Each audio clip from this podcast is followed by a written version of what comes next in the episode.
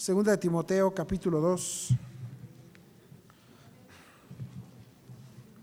El jueves, el jueves casualmente, eh, casualmente se repiten los, los, los pasajes, bueno, las citas donde vamos. No es el mismo tema de lo que vemos, casi se parece, pero Dios nos pone en el corazón estas cosas y ah, vamos a, a, ponernos de pie para tomar lectura. Segunda Timoteo, capítulo 3. No, capítulo 2, capítulo 2. Segunda Timoteo, capítulo 2, versículos 1 al 3. Así como cantó con buen ánimo, también lea con buen ánimo. Amén. Vamos a leer en forma alternada versículos 1 al 3 nada más. Versículos 1 al 3. Tú pues, hijo mío, esfuérzate en la gracia que es en Cristo Jesús.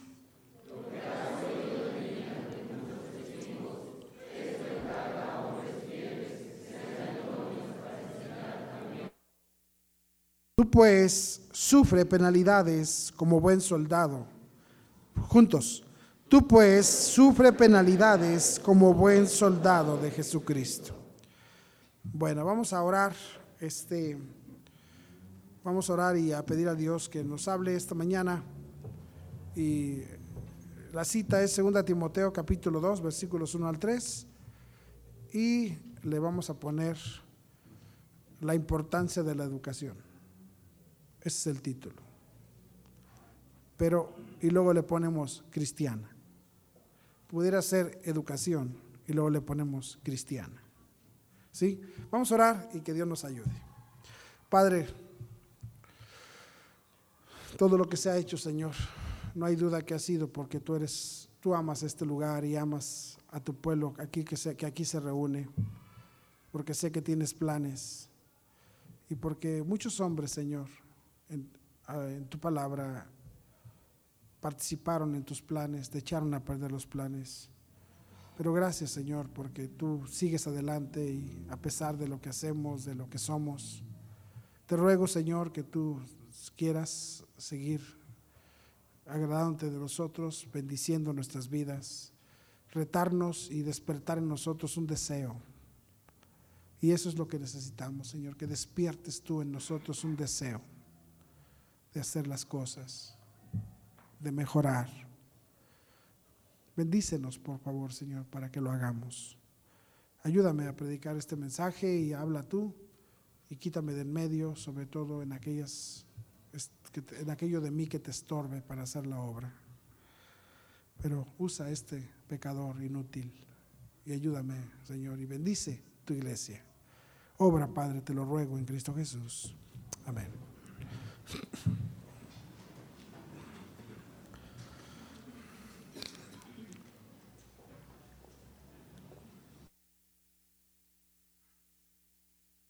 Como hablábamos en la escuela dominical, hermanos, cuántas dificultades se enfrentan. La vida, la vida, hermanos, no es fácil. La vida es una es una lucha y a través de esa lucha vienen las dificultades que tenemos. Hay cosas que se nos dificultan.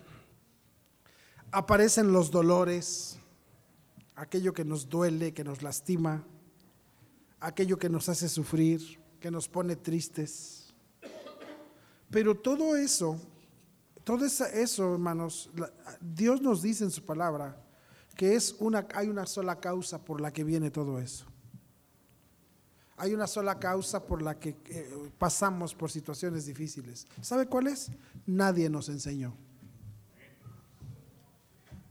Oh, hermanos, algunos, yo a veces veo a los jóvenes, a los jóvenes, a los jovencitos, cómo insistimos en sus vidas, cómo estamos atrás y atrás.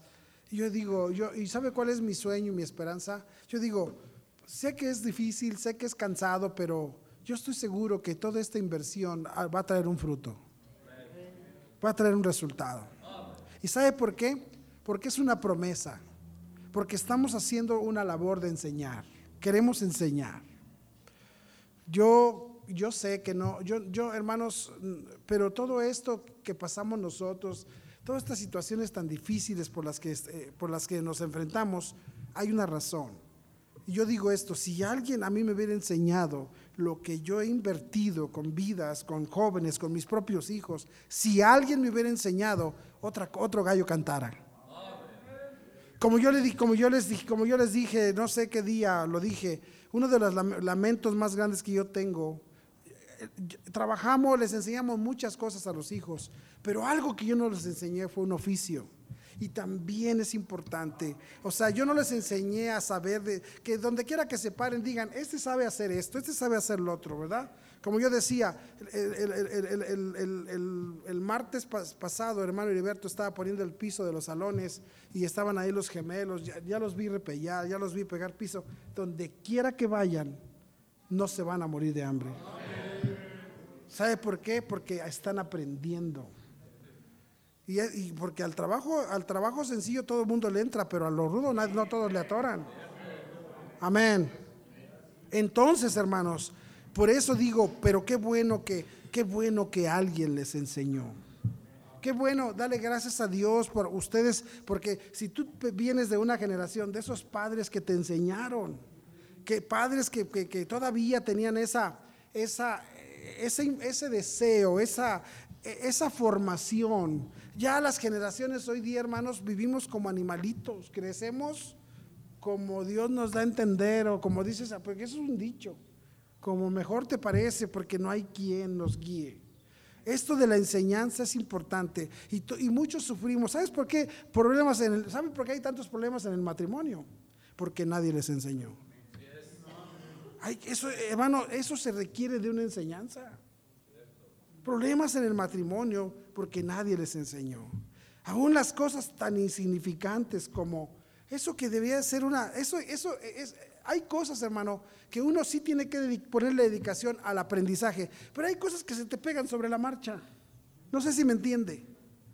Hay cosas que uno aprende sobre la misma marcha. Por ejemplo, por ejemplo, hoy día cómo se batalla en el matrimonio, hermano, por las mujeres que no saben cocinar. Ahora, haces de comer, haces algo, algo sale.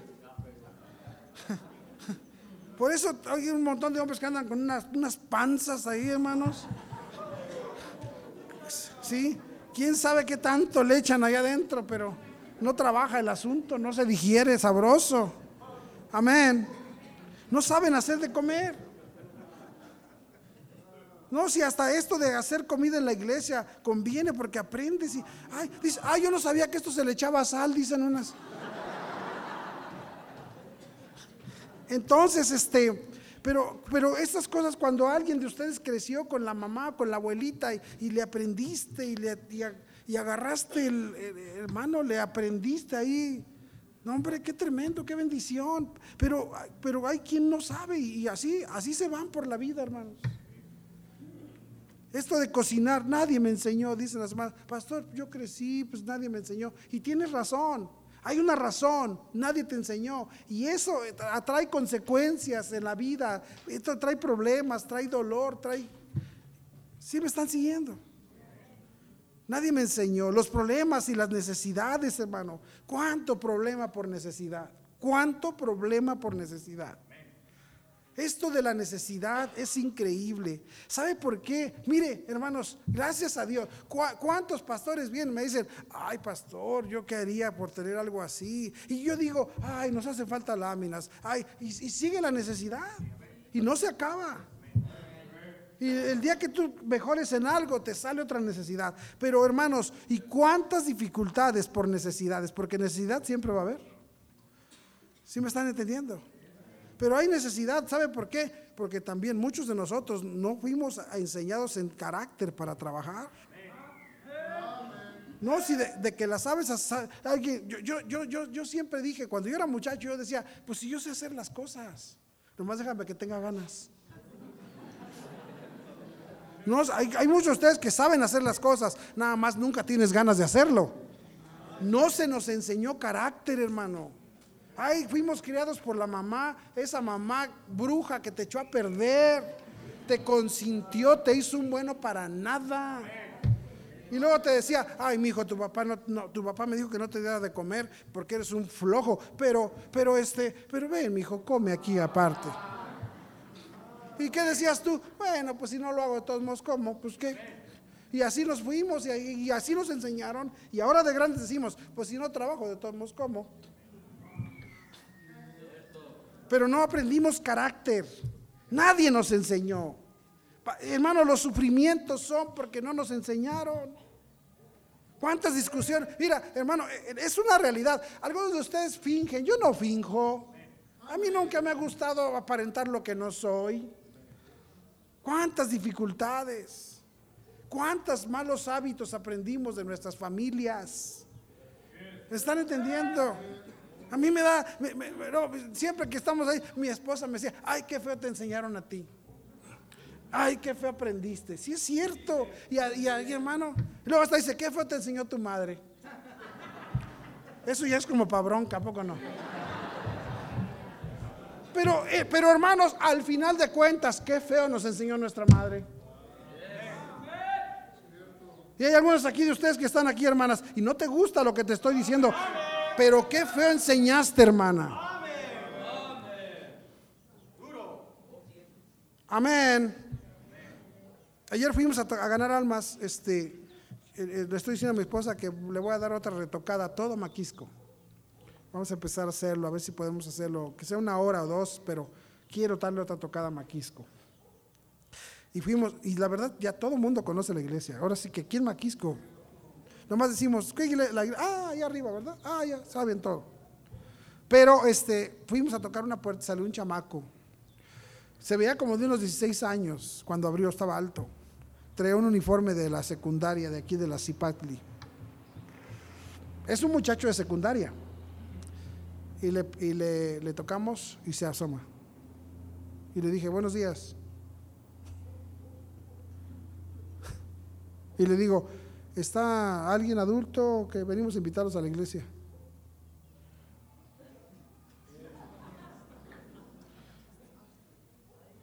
¿No hay nadie?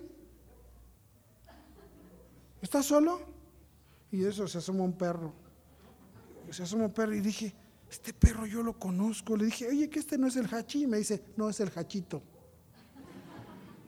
Dije, ah, este, yo tengo su hermano de él. ¿A poco? Me hace,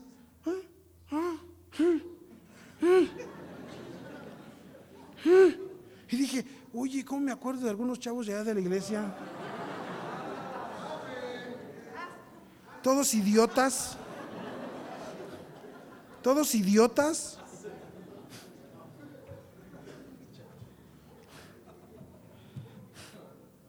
Hermano, le pregunté cosas, no sabía responder. Le dije buenos días, no me dijo buenos días.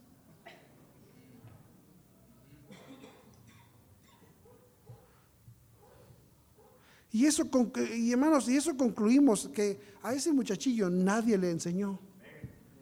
No es, no es un malo, pero nadie lo ha enseñado. Nadie se ha dedicado a educarlo. Porque eso, eso se llama educación. Amén. Hermanos, ya la, mire, hermanos, este asunto de la educación es, es importantísimo. Gracias a Dios, y mire, vamos, vamos, yo voy caminando, voy caminando por la calle y ya pura gente de mi generación, no todos, pero pura gente de mi generación es la que todavía te dice, buenos días, buenas tardes, la de mi generación. Porque yo sé que tú tuviste, ya los, estoy hablando de viejos, no de los que parecen viejos. Estoy hablando de los viejos, los viejos, los viejos, hermano, los viejos. Todavía tus padres te decían, chamaco, salude. ¿Cómo se dice? ¿Cómo se dice? Sí, y te daban algo y, ah, no, ¿cómo se dice? Gracias. ¿Cómo se pide? ¿Verdad? No, ¿cómo se pide? Por favor, te educaron. Los viejos nos educaron. Amén. Había todavía esas cosas. Gracias a Dios por los viejos que nos enseñaron la salud. El saludo es importante, hermanos. Eh, hay unos ah, chamacos sinvergüenzas aquí, hasta las escuinclas, muy graduadas de instituto, ni siquiera saludan. Ni siquiera saludan. Amén. La corte, hermano, la cortesía. Hoy día no hay cortesía. ¿Saben qué es cortesía? Algunos dicen, ¿qué es cortesía? Es solo la cortesía, hermano. Habla acerca de, de adornar las cosas con tu, con, con tu hablar. El otro día andábamos ahí en el centro y se nos un viejito iba, iba encorvadito y volteé y me dice, me dijo, joven, tiene la bondad de darme la hora. No me dijo, ¿qué hora traes? Me dijo, tiene la bondad de darme la hora. Eso se llama cortesía. Que adornas tus expresiones para con la gente. No, hermano, esas cosas son como de otro planeta. Cortesía. Amén. No hay gente cortés. No hay gente que tenga eh, correspondencia en el hablar, en la forma de dirigirse. no, no, no, no. Así. Do, y esto, sí. No. Y hasta le hacen. Oye, ¿y tú y qué no viste? Ya ni hablan.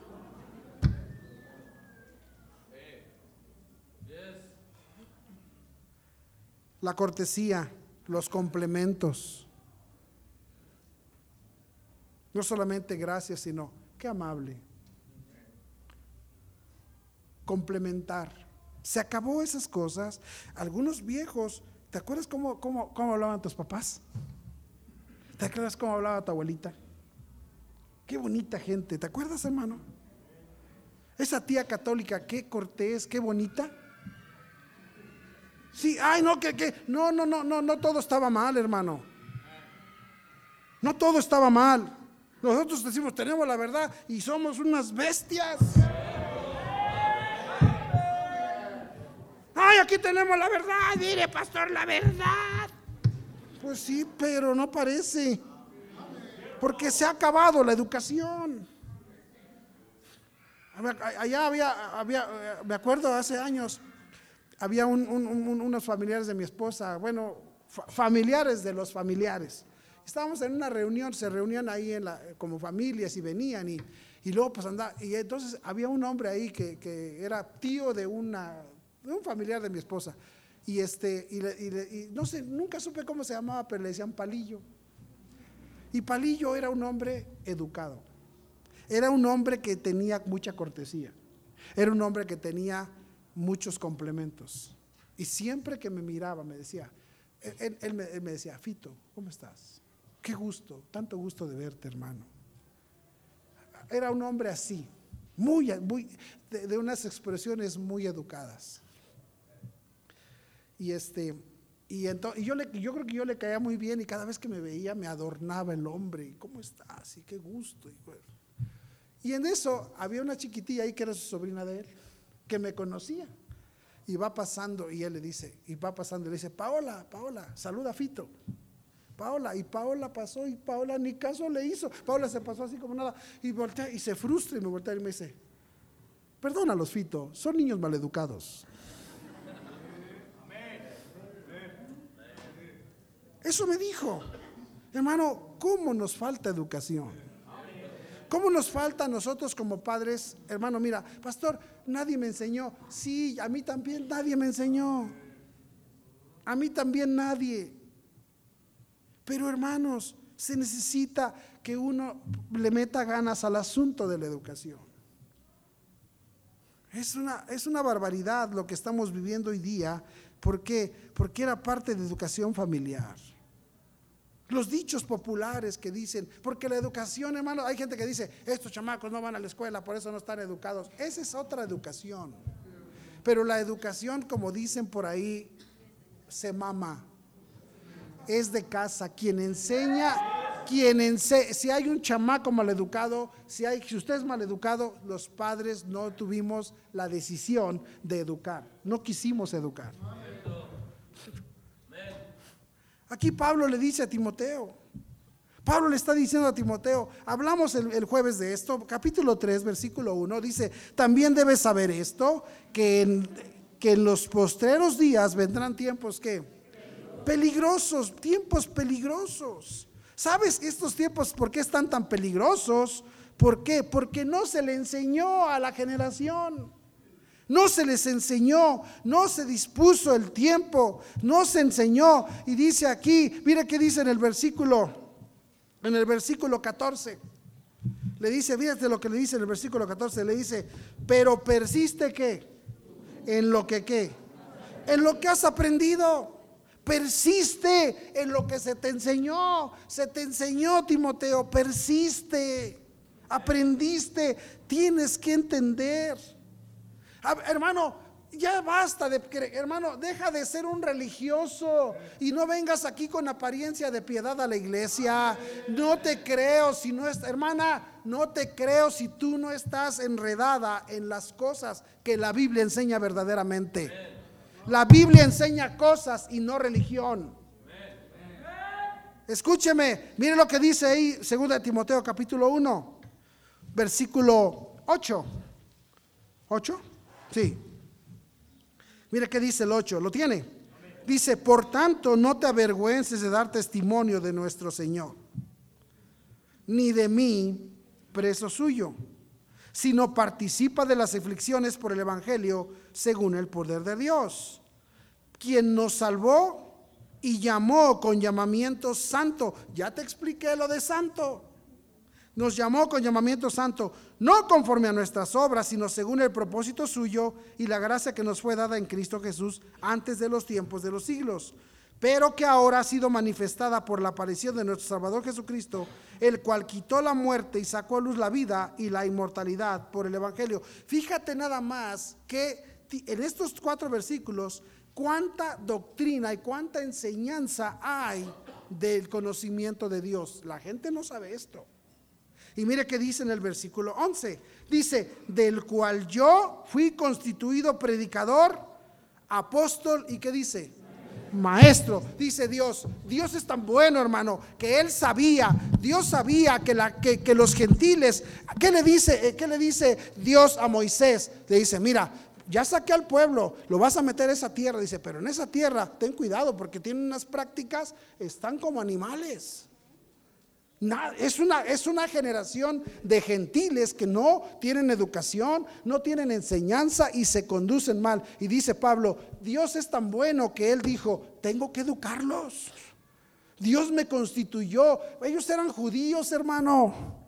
Por lo menos los judíos tenían la ley y se mantenían en un, en un cierto límite pero el mundo estaba destrampado, estaba desenfrenado. Y Dios en su amor por nosotros nos mandó a alguien que nos enseñara. ¿Están conmigo? Eh, eh, nosotros venimos a aprender. Está bien, Podemos decir, nadie me enseñó, pero ya Dios llegó a nuestras vidas y Él puso algo a alguien para que nos enseñe y, Él nos pone como padres para que tengamos celo y, mejoremos y así a su vez hagamos mejorar las vidas de nuestros hijos. Pablo le dice, dice, por eso Dios me escogió a mí para ser un maestro para ser un maestro. Mire qué le dice en el capítulo 3 también, qué le dice. Habla, fíjate cómo todos los versículos hablan de enseñanza. De enseñanza. Mire qué le dice en el capítulo 3, versículo 5. Dice que tendrán apariencia de piedad, pero negarán la eficacia de ella. A esto se evita. ¿Por qué? ¿Por qué los tienes que evitar? Porque no son, no son honestos, dice, porque de estos son los que se meten en las casas y llevan cautivas a las mujercillas cargadas de pecados, arrastradas por diversas concupiscencias. Estas siempre están que siempre están aprendiendo, pero no cambian. ¿Por qué? Porque la enseñanza no es eficaz. No hay cambio en sus vidas porque no, si se les enseña, si se les enseña. Entonces, esta, esta carta, hermanos, está hablando acerca de enseñanza. ¿Y sabe a qué venimos a la iglesia? No venimos a la iglesia a bailar, hermano. A mí me gusta, a mí me mira, si dice, ay pastor, es que, ¿por qué, qué trae usted contra el baile? Pues yo no traigo nada porque a mí me gustaba mucho. Pero yo vengo a aprender. Yo quiero aprender. Enseñanza es importante para nuestras vidas. Enseñanza, mire qué le dice ahí en el capítulo 3, versículo 10. Pero tú has seguido a mí. ¿Sabes la palabra doctrina qué significa? Enseñanza. Doctrina significa enseñanza, pero tú has seguido mi doctrina. Conducta, propósito, fe, longanimidad, amor, paciencia. Dice Pablo, yo te enseñé esas cosas. Yo te enseñé doctrina, yo te enseñé conducta, yo te enseñé propósito, yo te enseñé a creer, yo te enseñé a, ser paciente, longanimidad es grandeza de ánimo. A ser paciente, yo te enseñé a amar, yo te enseñé todas esas cosas. Fíjate cómo lo que hay que enseñar. Y luego dice ahí, persecuciones, padecimientos como los que me sobrevivieron en Antioquía, en Iconio, en Listra, persecuciones que he sufrido y de todas me ha librado el Señor. Y también todos los que quieren vivir piadosamente en Cristo Jesús padecerán persecución. Mas los malos hombres y los engañadores irán de mal en peor, engañando y siendo engañados. Pero tú, 14, pero tú persiste en lo que has que. Y, y te persuadiste sabiendo de quién has aprendido, de quién has aprendido. Entonces, ¿de qué está hablando la Biblia, hermanos? De educación, de enseñanza. Hoy día, hermanos, tenemos que, que reconocer que la verdad, todos, todos, desde mí, somos maleducados.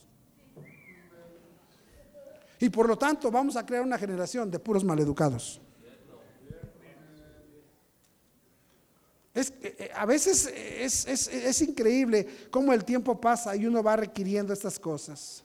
Por eso en el capítulo, vea lo que dice.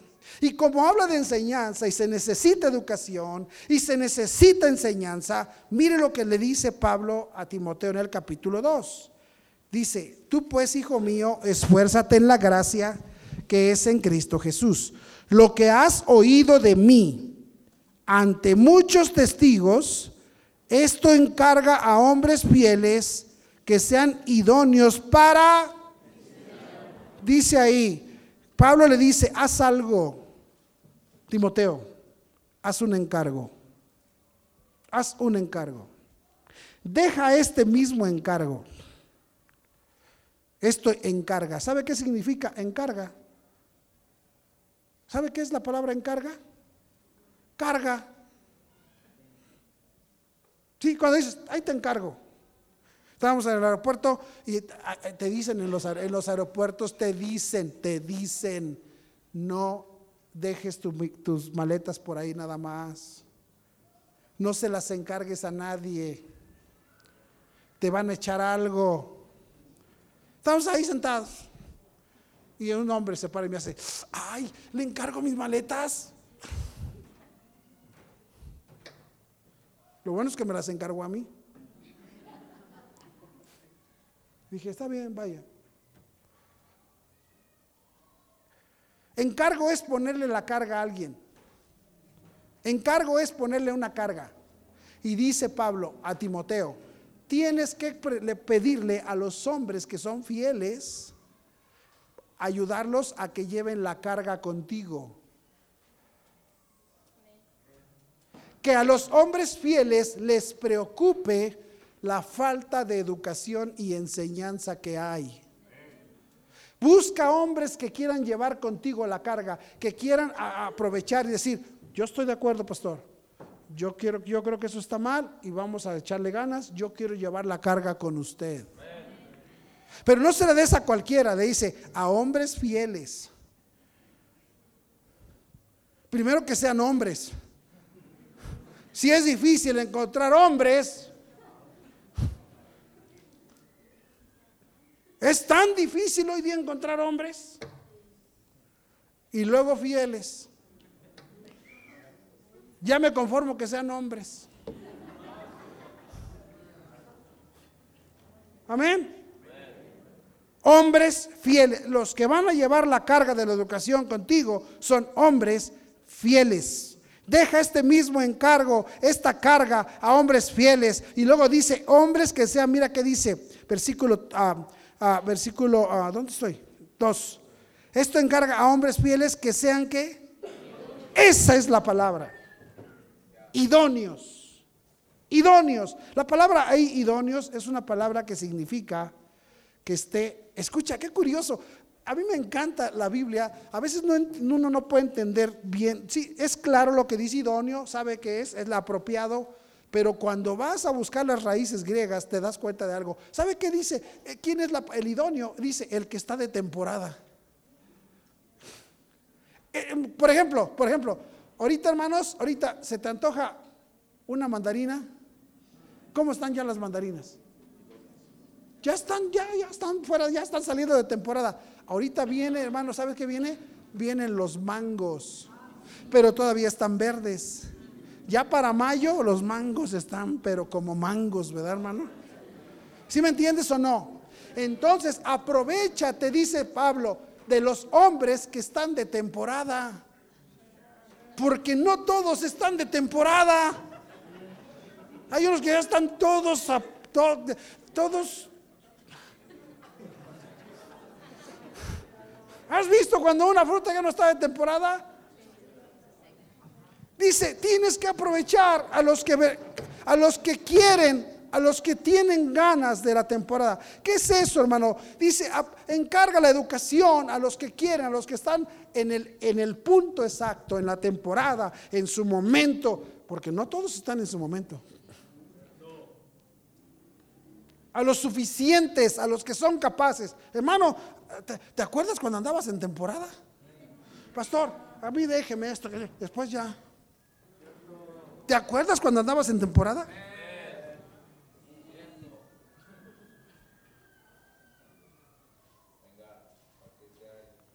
¿Te acuerdas que un tiempo anduviste en temporada? ¿Y ahora?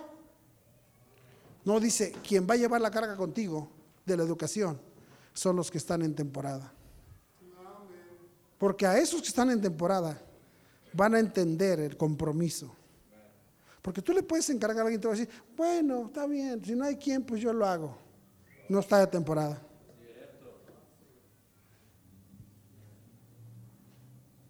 Es increíble, hermanos, este asunto de la educación. ¿Cuál es el, el problema de la educación. ¿Cuál es el problema? Ahora, hablamos de, ya les hablé de cosas básicas de educación, educación normal, educación, ah, formación cultural. ¿Me explico? Pero vamos a hablar acerca de la educación cristiana. Educación, hermanos, hace la... Mira, educación es algo bueno, educación cristiana es algo superior. Es algo maravilloso. Mire conmigo ahí segunda de Timoteo, capítulo 1. Necesitamos educar, amén. Necesitamos, pero ¿cómo lo vamos a hacer? Búscate hombres que estén en temporada. Búscate hombres que estén en el punto exacto. Búscate un, manguito ahí que esté medio amarillito. No agarres un verde o uno ya que está todo todo arrugado, ya con un montón de bolas negras por todos lados. Hermano, no me educas y no, pues ¿Sí me entiendes o no? No, uno que esté amarillito en su tiempo. Mira que dice ahí, versículo 1, capítulo 1, versículo 6. Dice, por lo cual te aconsejo que avives el fuego del don de Dios que está en ti Dios te regaló algo, Timoteo. Y ahorita andas fuera de temporada. Así que yo te aconsejo una cosa. Ponte en temporada. Ponte en temporada. Aviva el fuego del don de Dios que está en ti por la imposición de mis manos. Porque no nos ha dado Dios, ¿qué dice? Espíritu de cobardía, sino de poder, de amor y de dominio propio. ¿Sabe de qué está hablando ahí? Pablo le está diciendo a Timoteo, escúchame Timoteo, para poder hacer lo que Dios nos encargó, necesitamos poder. ¿Que necesitamos qué, hermano? Poder, poder. Necesitamos poder. Este asunto, hermanos, mire, hermano, nuestro Salvador envió a los discípulos a predicar. ¿Y qué les dijo? Toda potestad me es dada, yo tengo el poder. Por tanto, porque tengo el poder, los envío a que hagan la obra. Pero, hermano, que, que el mundo les creyera a los discípulos, iba a estar en chino. ¿Sabe por qué razón hoy día no tenemos educación? Porque está en chino. Los chavos no quieren ser educados. La gente no quiere ser educada. Hoy día, hermanos, no hay educación. ¿Por qué? Porque esto no es, es, por eso es que tenemos los resultados, los tiempos peligrosos, porque la educación, hermanos, no se puede educar así a simple. ¿Sabes por qué tú y yo saludábamos? Porque tenías un papá que te decía, salude, salude, hijo de la fregada, salude. Y tú decías, más vale que saludes si no. Pero ahora, pero como se acabaron esos hombres, ya no existen. ¿Todavía nacen hombres en este tiempo? Sí nacen. Yo pensé que había puras mujeres. No, tú tuviste a alguien que te obligó. Pero obligado lo hiciste, pero inspirado se necesita poder. Para poder educar se necesita poder. Y por eso Jesús les dijo, vayan a predicar el Evangelio pero toda, yo tengo el poder. Por eso los estoy mandando. Si no, si no tuviera yo el poder, no los mandaría. Entonces Pablo dice, se necesita poder. Para educar se necesita poder. Estos muchachos, hay un montón de chamacos maleducados. Todo el problema es que no, no, los padres no nos damos cuenta de la responsabilidad de tener poder. Se necesita poder. Mire conmigo, vamos a ver. Eh, a veces pensamos, ay pastor, que eso no es para ganar almas. Pero algunos de ustedes ni, no tienes poder para educar, vas a tener poder para ganar almas.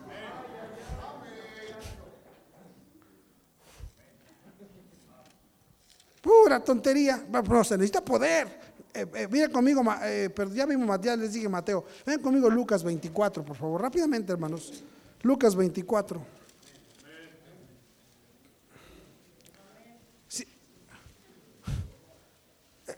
Siempre que, le, pido al Señor un mensaje para la iglesia, le digo, Señor, yo quiero que me des un mensaje de esos lindos, amorosos. Y esto es lo más amoroso que Dios me da. ¿Sí? Mira que dice ahí Lucas 24, 15, 45. 24, 45. Entonces les abrió el entendimiento para que comprendiesen la escritura. Y les dijo, así está escrito, y así fue necesario que el Cristo padeciese y resucitase de los muertos al tercer día, y que se predicase en su nombre el arrepentimiento y el perdón de pecados en todas las naciones, comenzando desde Jerusalén. Y vosotros sois testigos de estas cosas. Ustedes van a encargarse de esto. 49.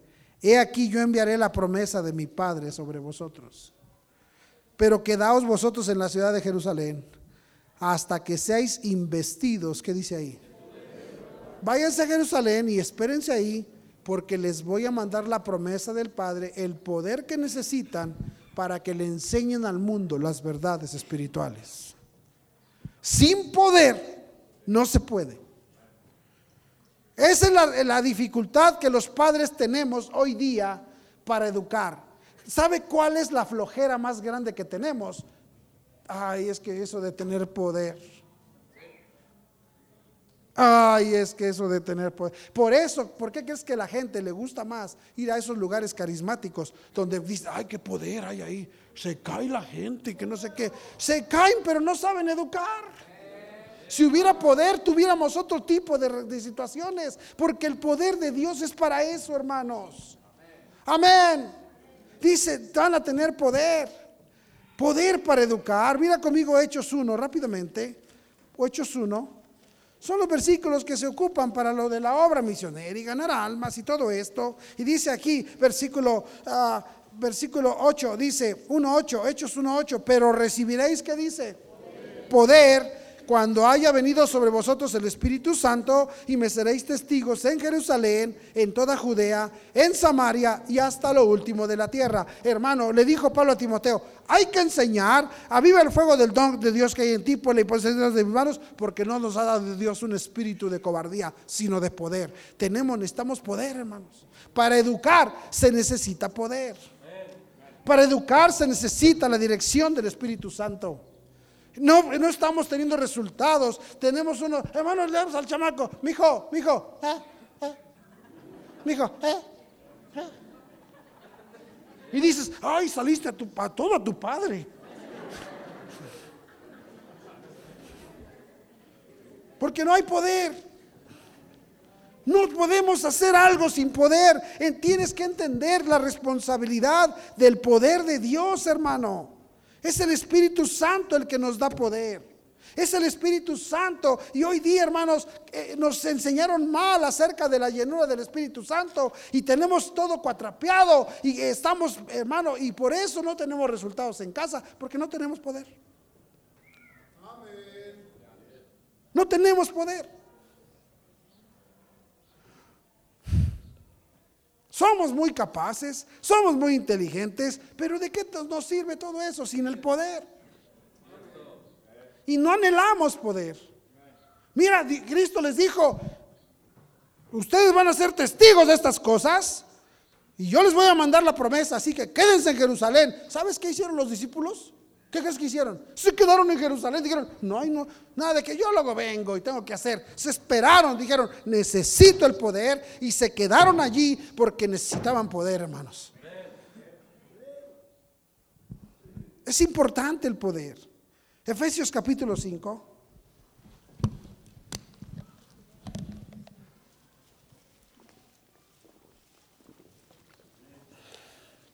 Efesios 5, ¿están ahí? Mira que dice el 18. No os embriaguéis con vino en lo cual hay disolución. Antes bien, ¿qué dice? Eso está diciendo, necesitas la llenura del Espíritu Santo. Necesitamos el poder de Dios. Necesitamos la llenura del Espíritu Santo. Necesitamos que Dios esté con nosotros. Se necesita poder. No vivimos anhelando el poder. Es increíble, hermanos, déjame decirte algo, mira, la verdad es, eh, qué bonito es tener un compromiso. Qué bonito es tener, yo, yo sé que me tengo que parar aquí, yo sé que gente va a escuchar el mensaje, yo no tengo nada de fuerza, nada de capacidad, nada de carisma. Y pregunta a esta señora que está aquí, ¿cómo me preocupo estar ahí sentado buscando? Tengo la mesa allí y, y luego tengo que enseñarles a los del instituto que están, pero como no te imaginas. Y luego tengo que enseñar a predicar en la escuela que los chamacos andan todos mal. Y yo le digo, Dios, yo me voy a parar ahí, pero ¿para qué me subo si no vas conmigo? Pastor, ¿qué es poder? Que yo toque a mi suegra y se caiga.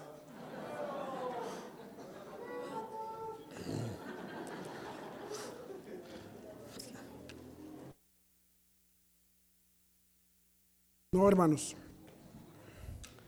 Necesitamos poder. Mire conmigo Juan capítulo 15. Juan capítulo 15.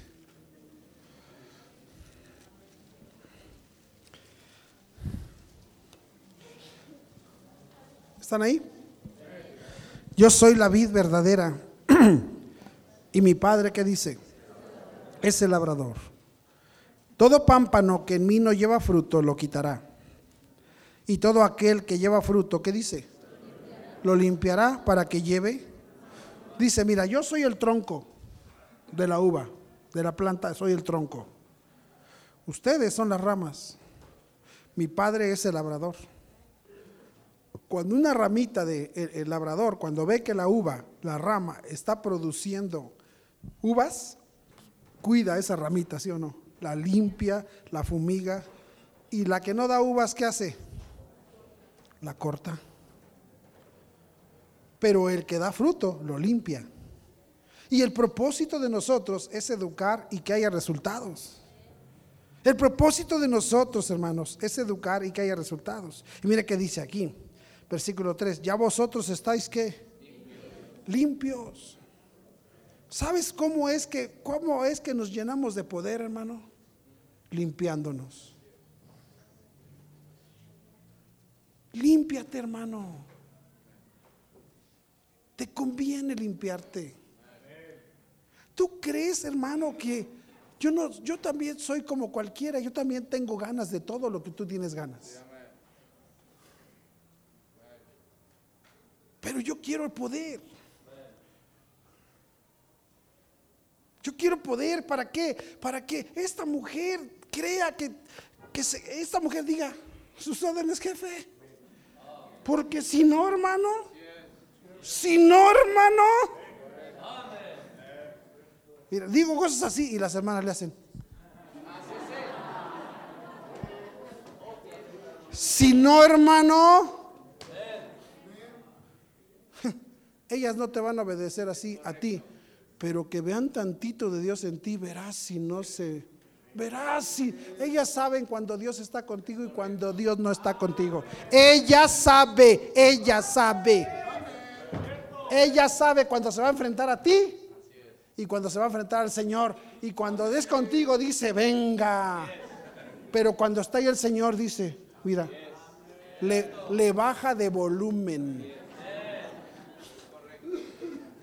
No tienes poder, hermano, y no tenemos poder. ¿De dónde lo vamos a hacer? Necesitamos poder. Límpiate. Tú mismo, tú mismo, di, yo no voy a ver eso porque eso me roba el poder. Tú mismo di, yo no voy a chupar eso porque me roba poder. Yo no voy a agarrar eso porque me roba poder. Límpiate. ¿Tú crees que yo quiero ser limpio porque quiero? Yo no quiero, me conviene. Límpiate. Ya vosotros estáis limpios por la palabra que os he hablado. Vente a la iglesia, no te enojes cuando te digamos triste, borracho, desgraciado. No te enojes. Es Dios que te quiere limpiar para que tengas poder. No te enojes. Porque, hermano, das fruto. No, hombre. Gloria a Dios.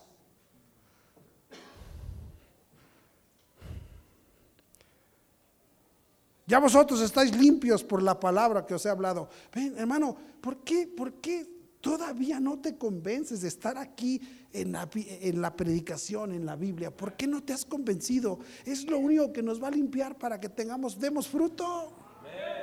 Es lo que nos empodera un poquito. La llenura del Espíritu Santo no es que sientas algo, es que tengas mucha Biblia en ti. Hace años era yo nuevo cristiano. Y andábamos batallando, hermano. Ay, siempre el dinero. Qué lata esto del dinero. Una de puras broncas. Y, y entonces, este, yo tenía a, Alan en el kinder. Ya, te lo he contado esto. Tenía a Alan en el kinder y este, y sale la directora y me dice, este señor, eh, no olvide porque hay que tener una. Sí, maestra, yo sé, pero aguánteme. No, pero es que aquí, pues sí, todo el mundo necesita su dinero, la verdad. Y yo me, me dijo, este, vamos a tener un evento de, no sé qué evento iban a tener de los niños. Y yo sé por ahí que usted le sabe eso del baile, la coreografía. ¿Por qué no nos monta un show con los niños? Ya me dijeron que usted es muy bueno para eso. ¿Por qué no nos monta un show con los niños? Y ahí muere, que se venga el niño todo el año a la escuela.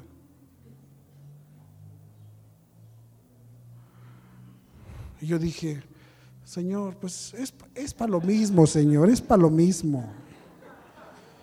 Ya te prometí que eso se quedó atrás, pero es para lo mismo. Está bien, maestra, yo lo hago. Vamos al culto un miércoles en la noche, ahí vengo yo manejando. Y viene el licón, el Alberto Licón atrás sentado. En los tiempos que el licón andaba de temporada. ¿Sí? Porque tienes que andar de temporada andaba de temporada y le dice, el, Alan, le dice, mi papá nos está montando un baile ahí en la escuela. Es que los chamacos son, pero... Por más que lo escondas. Y el Alberto le dice, que yo no oí eso, pero ¿qué? Mi papá, ¿cómo? Sí, es que nos, él, él está ensayando con ustedes. Sí. Y el Alberto, oh almas adúlteras. ¿No sabéis que la amistad del mundo es enemistad contra Dios? Y ya empecé a oírlo y le dije, hermano, mejor cállate si no sabes. En vez de callarse, siguió, dijo versículo tras versículo tras versículo. Y yo ya estaba atormentado, hermano. Y le dije, mira hermano, si no te callas te voy a bajar del carro. Y no se cayó y que lo bajo, hermano. En serio, ¿te acuerdas? Ahí lo bajé y él se dijo, pues me bajo. Y todavía cuando se bajó me dijo, y otro versículo me aventó. Y yo me fui y dije, este estúpido no sabe lo que dice, que él no comprende, que no sé qué. Pero cuando llegué a la casa eso me picaba, estaba lleno del Espíritu. Y al otro día fui y le dije a la maestra, no importa, no voy a seguir con esto, hágale como quiera. Y me dijo, pues llévese a su chamaco, pues me lo llevo, pero no sigo con esto. ¿Sabes por qué? Porque me llené del Espíritu. Porque tantos versículos que me dio ese loco de temporada, Hice mi decisión por la presión. ¿Entiendes? Pero eso me Dios, gracias a Dios me pasaba a mí. Yo no sé si te pasa a ti. Pero dale gloria a Dios que hay poder. Hermano, necesitamos poder. Queremos hacer la obra, necesitamos poder. Mira que dice ahí, versículo 4. 15:4. Permaneced en mí y yo en vosotros. Como el pámpano no puede llevar fruto por sí mismo si no permanece en la vid, así tampoco vosotros, ¿qué dice? Si no permanecéis en mí, si no estás permaneciendo, hermano, no es de domingo y jueves, es de todos los días no es de domingo y jueves, es de todos los días. Por eso no hay poder, por eso no tenemos influencia, por eso no nos salen las cosas, porque andamos solos.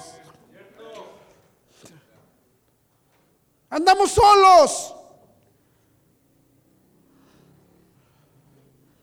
Versículo 5, yo soy la vid, vosotros los pámpanos, el que permanece en mí y yo en él, este lleva porque separados de mí, nada, nada, es nada. Y no tenemos poder. Si vamos a educar, si vamos a influenciar, necesitamos poder. Ese es el problema, que hoy día cualquiera quiere posición, pero nadie quiere pagar el precio del poder. Y aquí tenemos muchos hermanos en la iglesia que te crees acá el, el superdiácono y el super el super saiyajin y no sé qué, el superdirector de no sé qué, pero no tienes poder.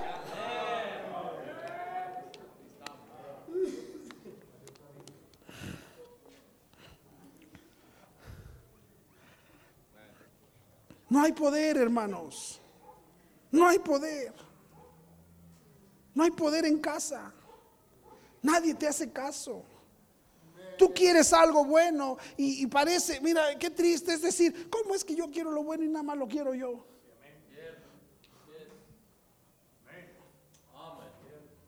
¿Y sabes cuál es la, la triste realidad? Andamos sin poder.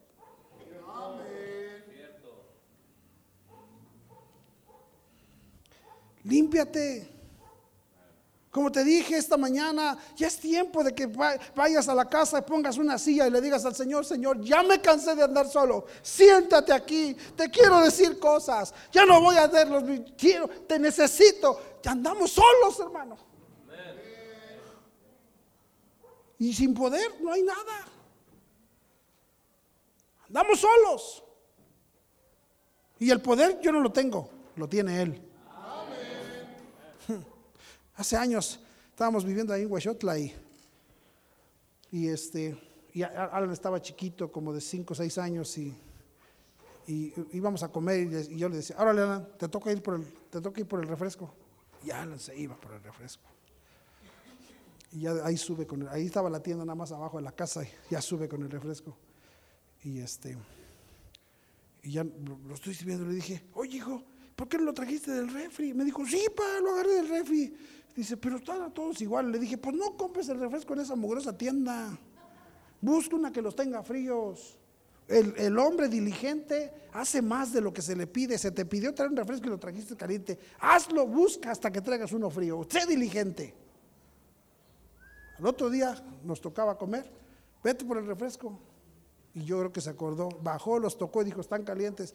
Y se fue a una tienda, hermano y esa había que pasar, un, había que pasar ahí un puente de, un canal y todo eso. Y de repente, no, ya, ¿qué íbamos a comer? Y, el refresco, pues, no, pues ¿a dónde lo mandaste? Y yo, híjole. No, pues ahí voy. Ahí voy a buscarlo. Ahí voy a buscarlo. ¿Sí? Ya voy bajando las escaleras del puente y van unos chamacos de los de la escuela de los de la tarde. Ya ves que todos los de la tarde son pura la, todos los que van a la escuela en la tarde son, son la escoria de la sociedad. Sí.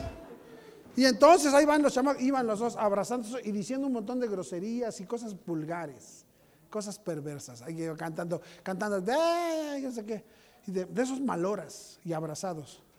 Y de repente ya los, ahí veo que van adelante de mí, pero cuando ahí viene el Alan corriendo con la coca, viene, corre y corre con la coca, ahí la trae así moviéndose. Y de repente, cuando va pasando, uno de los chamacos que va ahí payaseando, ve que va corriendo y le hace. Y el Alan se cisca y se frena. Y entonces se voltea y le hace, con, la, le hace con la coca. Y le dice el chamaco, a ver, hijo de tú no sé qué, vente, que no sé qué. Y entonces Alan estaba volteado hacia allá, ya se volteó para allá y ya no me vio. Y cuando el chamaco se le dice, a ver, hijo de no sé qué, le hago yo. Y el chamaco me ve y dice, ah, vas a ver que no sé qué. Y el Alan le hace, órale, órale. él no sabía que yo estaba atrás de él, pero se envalentonó, dijo, ay, como que me tuvo miedo el chamaco. Y ya cuando en eso ya se da la vuelta y me dice, ay, pa. Necesitamos traer a él, cuando tú y yo andamos solos, hermano, mira. Y él va atrás de nosotros, se nos hace así el diablo, mira. Se nos hace así. Pero solo sin poder, sin poder. Y nadie quiere. Nadie se quiere poner en temporada. Nadie dice, yo sí, yo quiero. Yo quiero. Número dos, segunda Timoteo capítulo 3, 14.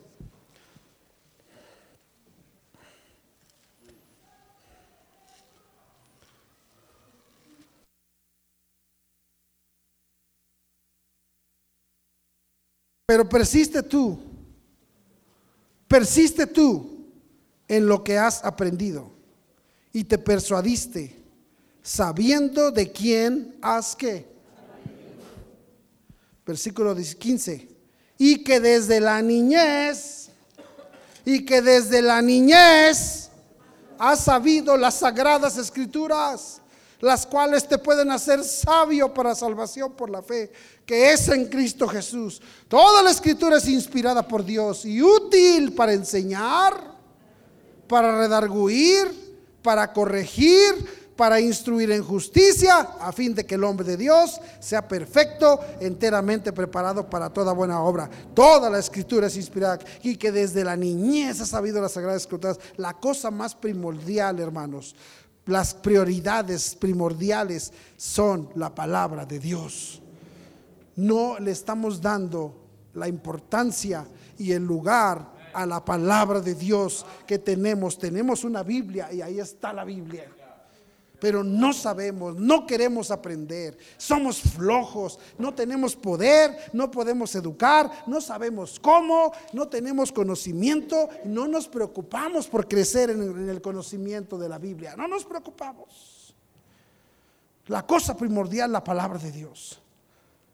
Hermano, es, mira hermano, es la Biblia la que hace la obra en nosotros. ¿Te acuerdas cuando no conocías nada de Biblia? Nada. Y después empezaste a conocer cómo tu manera y la mía empezaron a cambiar. Nuestros hermanos, ¿por qué? Porque tenemos unos pensamientos. Ah, caray, qué pensamientos. Unos pensamientos más equivocados. Malos pensamientos y la mente que tenemos es esa mente de puro pensamiento. Unos pensamientos ay, ay, ay, hermano. Y por eso, hermano, lo que la Biblia hace es nos cambia los pensamientos.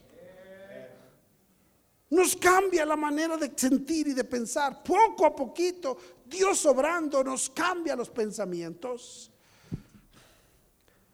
Mira conmigo el apóstol Pablo lo que dice. Pablo lo que dice Romanos 7, por favor. Romanos 7.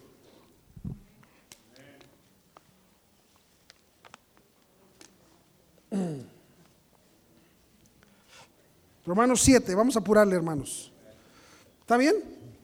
Mire qué dice Pablo, Romanos 7, versículo 15. Porque lo que hago no lo entiendo, pues no hago lo que quiero, sino lo que aborrezco, eso hago. Y si lo que no quiero esto hago, apruebo que la ley es buena. Porque dice, es la ley la que me recuerda lo mal que hago. La Biblia, amén. De manera que ya no soy yo quien hace aquello, sino el que, el pecado que mora en mí. Y yo sé que en mí, esto es en mi carne, no mora el bien, porque el querer el bien está en mí. Pero no, yo, si yo, yo, ya decidí que voy a hacer lo correcto, yo ya decidí que no voy a dejar que, se metan esas cosas a mi cabeza, yo ya decidí, ya lo decidí, Pablo dijo, yo quiero hacer eso correcto. Si el querer el bien está en mí, dice, pero no el hacerlo. Porque no hago el bien que quiero, sino el mal que no quiero, eso hago. Te das cuenta que ya cuando, ya cuando te diste cuenta, ya dijiste lo que no tenías que decir. Ay, hermano. Yo luego digo, ay, Señor, ayúdame. Tengo que tener cuidado con mi boca, con esta mujer, no decirle las cosas fuera del lugar. no, estamos solitos, estamos aquí en casa. ¿Para qué estar ahí divididos si podemos estar contentos? Ayúdame, Señor. Pero de repente. Ay, ay, ay, de repente, hermano. Y muy de repente. Sale todo lo que está aquí. Sale, sale. Amén. Y por eso dice Pablo, si yo no lo quería decir, pero ya lo dije. Si yo no lo quería pensar, pero ya lo pensé. Versículo 21. Así que queriendo yo hacer el bien, hallo esta ley que el mal está en mí. Porque según el hombre interior me deleito en la ley de Dios. Pero veo otra ley en mis miembros que se revela contra la ley de mí, contra la ley de mí, y que me lleva cautivo a la ley del pecado que está en mis miembros. Dice, hay algo que se revela contra la ley de mi Si yo lo decidí, Así que mientras más le metas Biblia a la mente, hermanos, satúrate. Pon versículos, escriban ustedes mujeres, en vez de que esté perdiendo el tiempo, escribe versículos ahí, ahí en, en un papel, en un cartón, en una hoja vieja, de esos cuadernos que los chamacos nunca ocupan porque ni estudian ni hacen tarea. Agarra ese cuaderno viejo ahí, quítale las hojas, pégalas y hazte un letrero ahí, un, pon uno en la cocina, pon uno en el cuarto, pon uno donde, en el, ahí en el baño, hermano. Ahí te estás saturando. Satúrense de la Biblia, pongan versículos, lean Biblia, hagan cosas. ¿Están conmigo? Que la mente se llene de Biblia. Llénate de Biblia. Se necesita la palabra de Dios. El que esta mente está pesada, hermano. Esta mente, híjole. Primera Corintios capítulo 2. Ay, vamos a apurarle, ya quiero acabar. Yo dije que iba a acabar una y media y mira, ya no acabé. Ya no acabé, chihuahua. Ya ni modo. De los Corintios 2. 12. Y nosotros no hemos recibido el Espíritu del mundo, sino el Espíritu que proviene de Dios para que sepamos lo que Dios nos ha concedido. Lo cual también hablamos no con palabras enseñadas por sabiduría humana, sino con las que enseña quién, acomodando lo espiritual a lo espiritual. Pero el hombre natural no percibe las cosas que son del Espíritu de Dios porque para él son locura y no las puede entender porque se han de discernir cómo. Si escuchas algo de lo que yo digo aquí y tú no traes Biblia en la mente, es de decir, el pastor está loco. Si tú no traes Biblia en el corazón, esto se te hace locura. Pero métete a la Biblia y tu mente cambia. Métete a la Biblia, hermano. Necesitamos Biblia, necesitamos pensamientos diferentes. Necesitamos ser distintos. Pensamientos equivocados nos llevan a, pensar, a reacciones equivocadas. Piensas mal, haces cosas malas. Aquí está nuestra ruina de muchos, hermano. Pensamientos equivocados, reacciones equivocadas.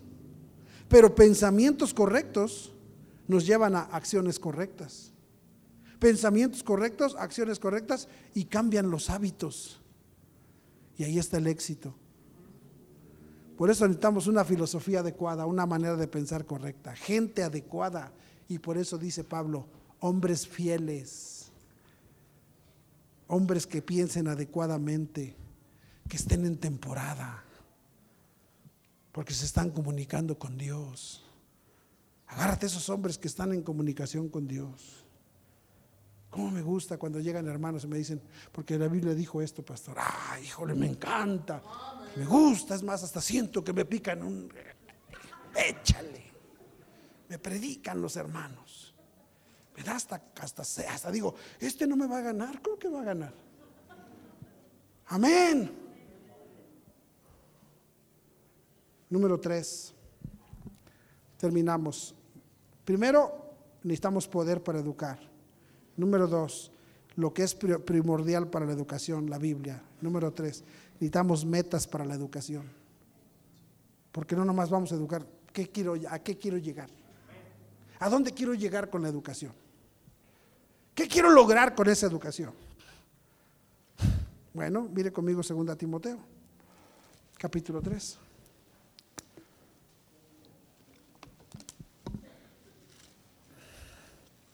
Segunda Timoteo capítulo 3, versículo 17. 16. Toda la escritura es inspirada por Dios y útil para enseñar, para redarguir, para corregir, para instruir en justicia, a fin de que el hombre de Dios sea como perfecto, enteramente preparado para todo, que todo, hermano, se tiene que hacer esto, este está listo para hacerlo. El otro me habló por teléfono un pastor y me dijo, pastor, hay una buena iglesia que se quedó sin pastor. Y ya me dijo, ¿qué iglesia? Me dijo, no tiene usted, hay un hermano que quiera mandar para que ocupe esa posición.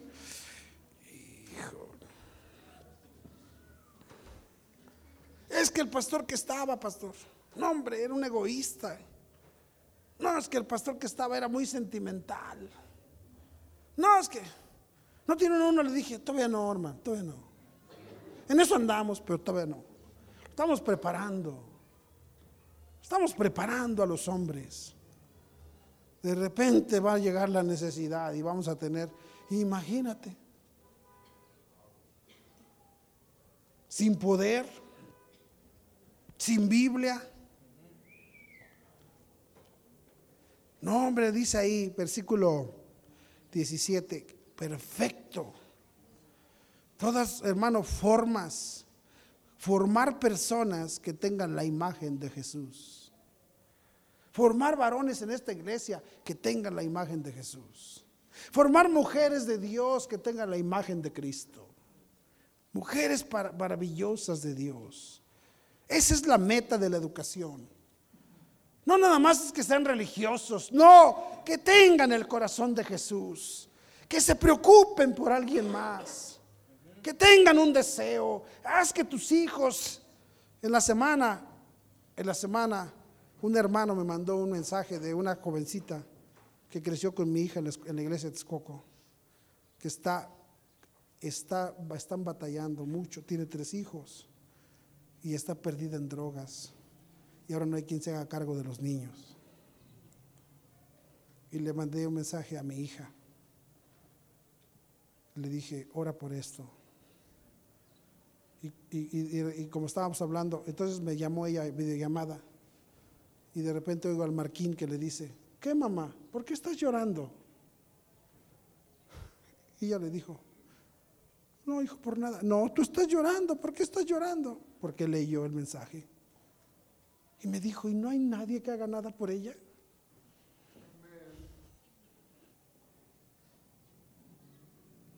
Papá, que no hay nadie que haga nada por ella.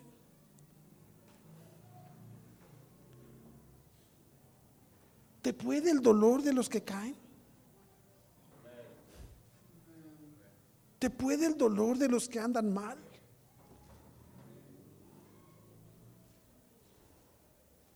¿Te acuerdas de nuestro Salvador cuando llegó esa mujer que iba a sacar agua al, al pozo? Según tenía sed. Nomás se encontró con él y hasta el cántaro se le olvidó.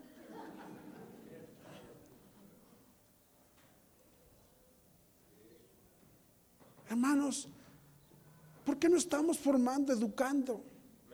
¿Para que es? ¿Por qué? Para que tus hijos tengan quebrantos por los que sufren. A mí algo que me, que me, yo cuando crecí, me acuerdo, escuché un pastor que estaba predicando y dice que cuando éramos niños, dice, vivíamos en un pueblito allá atrás de las montañas en Sonora. Éramos dos, tres casitas nada más. Uh, ahí vivíamos. Dice, pero de repente por ahí se escuchaba una ambulancia. Se escuchaba la ambulancia que pasaba a lo lejos ahí, pues en la carretera lejos estaba, pero se escuchaba la ambulancia, que el pueblito era un chiquitito, así no había nada de ruido. Dice, y cuando se escuchaba la ambulancia, volteamos y decíamos, oye, una ambulancia. Y, mi, papá nos, mi papá nos hincaba y decía, vamos a hincarnos, vamos a orar porque alguien está sufriendo. Alguien está sufriendo. ¡Qué educación, hermano! ¡Qué educación! ¿Cómo estamos formando hoy día? ¿Con qué corazón? Todo para mí. Ah, hasta apoyándole sus berrinches. ¿Qué, ¿Qué, tiene la niña? ¿Qué tiene la niña? Ah, te hicieron eso. Verán, hijos de no sé qué. Verán, ya se metieron con quien no debían. ¿Qué educación? Y sobre todo esos desgraciados de la iglesia, hermanos. Tú también eres de nosotros. Ah, eso hizo el desgraciado pastor. Ojalá se muera ese triste viejo cachetón que no sé qué. Pastor, yo no le digo así. No, yo sí me digo así. ¿Qué le hacen caso? Él lo manda.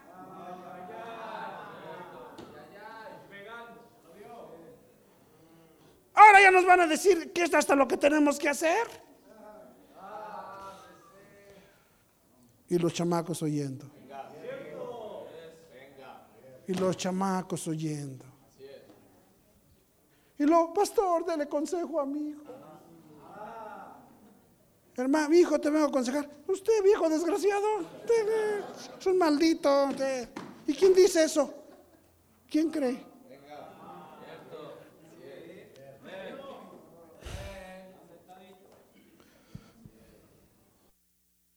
Alguien, hermanos, la, la gracia. Mira conmigo, Lucas, terminamos. Terminamos.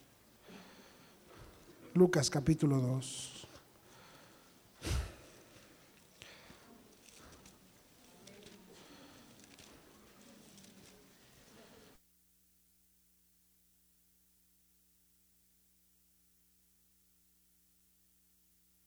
¿Lo tiene? 52, el último versículo. Y Jesús crecía en sabiduría y en estatura y en gracia para con Dios. Jesús crecía en estatura. Eso significa el área física y mental. ¿Cómo está creciendo tu hijo? ¿Cómo está creciendo físicamente y mentalmente?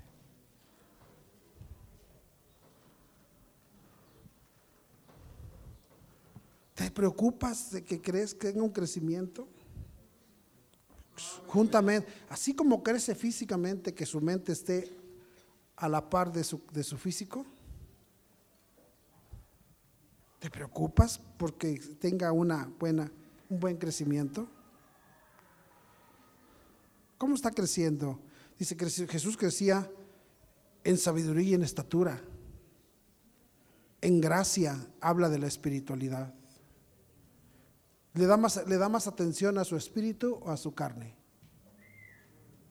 O sea, es normal, hermanos, porque la carne siempre dice yo mero. Pero eso de decir, oye, ya párale, no. Ya le diste mucho a la carne, vamos a darle tantito al espíritu, ¿no? Cálmate. No, hombre, papá, ¿me dejas jugar? Sí, cinco horas. Hijo, ya parece, vamos a la iglesia. ¡Ah! Está creciendo mucho en la carne, nada del espíritu.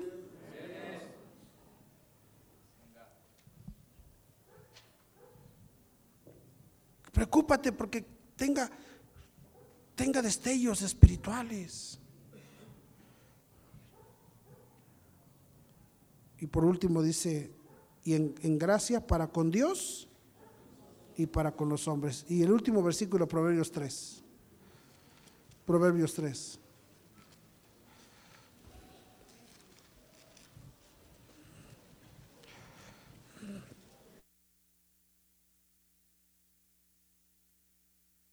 Y hallarás gracia y buena opinión ante los ojos de Dios. Hermano, Déjame decirte algo. Cuando, cuando tú encuentras bendición en los ojos de alguien, es porque antes ya los encontraste en los ojos de Dios. Llegas a un lugar y alguien te trata, y tú llegas y te alguien te trata rete bien. Te tratan bien. Y buenos días, vengo a hacer. Ah, ¿cómo no, Señor? Un momentito. Tú dices,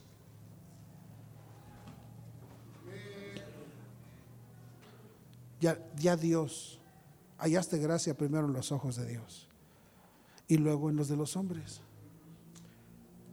Te hablan por teléfono tus hijos y te dicen, ¿qué crees? Que fíjate que me pasó esto y encontré esto y tú, ay Dios, gracias. Preocupa y dices, yo quiero, pastor, que Dios bendiga a mis hijos. Escúchame, edúcalos para que hayan gracia en los ojos de Dios.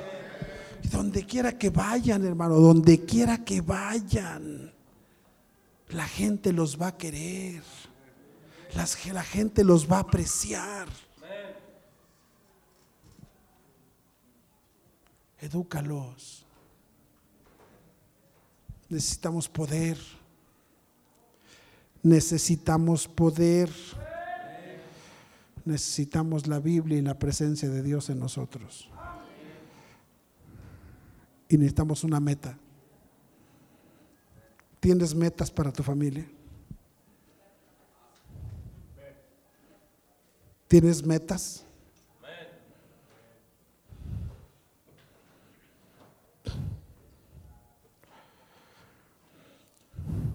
Pastor, pero yo no soy casado. Yo tenía 11 años de edad, 12, y yo decía, un día yo voy a... Había una familia ahí a un lado donde vivíamos y yo me iba a meter a esa casa y yo decía, un día yo quiero una familia así.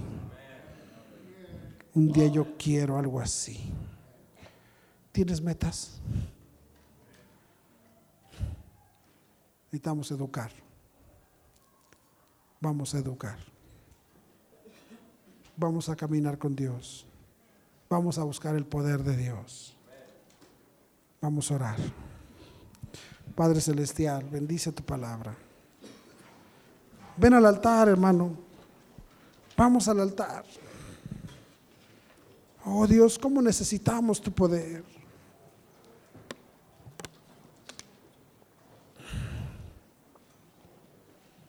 Oh Señor, ¿cómo te necesitamos?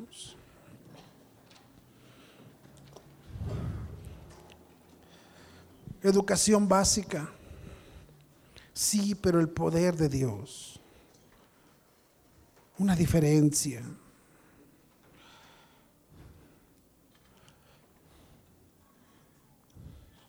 Algo diferente. Dile a tu Dios, Señor, ayúdame. Ayúdame a tomar este camino tan complicado.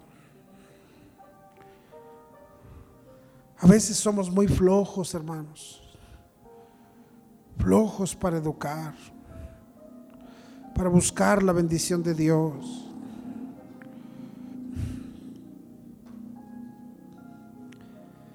¿Y sabes cuál es todo el problema? Que hay hombres que no están en temporada. ¿Te acuerdas cuando estabas en temporada y querías hacer cosas? y tenías sueños y deseos. Querías que Dios te bendijera y te usara. ¿Por qué no vienes y doblas tu rodilla? Le dices, Señor, aquí estoy. Hazlo otra vez conmigo. Bendíceme. Quiero tu presencia, tu poder. Estoy teniendo muchos problemas por falta de poder. Una pregunta que debo hacer esta mañana. ¿Habrá alguien esta mañana que diga, pastor, yo no tengo la seguridad que si muero me voy a ir al cielo? Si yo muriera, no tengo seguridad que, que me voy a ir al cielo con Dios. Pero hoy quisiera tener esa bendición. Ore por mí. Levanta la mano. ¿Alguien así? ¿Alguien así? No tengo. Dios te bendiga. No tengo la seguridad que si muero me voy a ir al cielo, pastor. Yo quiero tener esa seguridad. Ore por mí.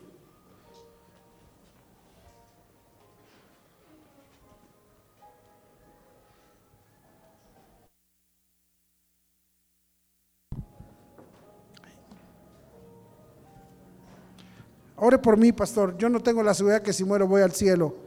Quiero tener esa seguridad.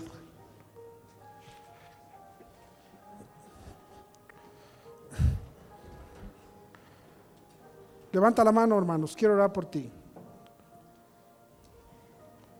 Quiero tener esa seguridad.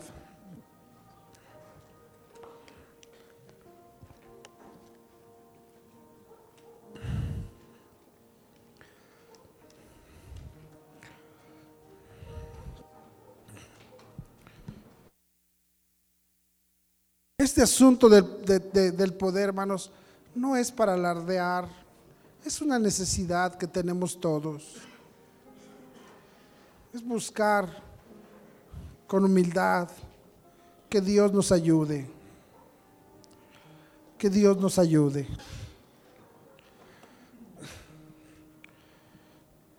Gracias a Dios. Padre, bendice las decisiones que se han hecho esta mañana.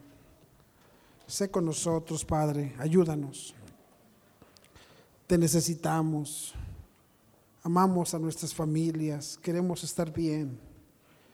Concédenos la educación, la formación, los hábitos, la mente, el poder. Bendice. Bendice tu palabra y las decisiones que se han hecho, pero sobre todo, Señor, ayúdanos a poner en práctica lo que decidimos hacer. Ayúdanos a poner en práctica lo que decidimos hacer. Tengo una pregunta. ¿Habrá alguien que diga, pastor, yo no me he bautizado como lo manda la Biblia? Yo ya recibí al Señor, pero no me he bautizado, pero hoy quiero bautizar.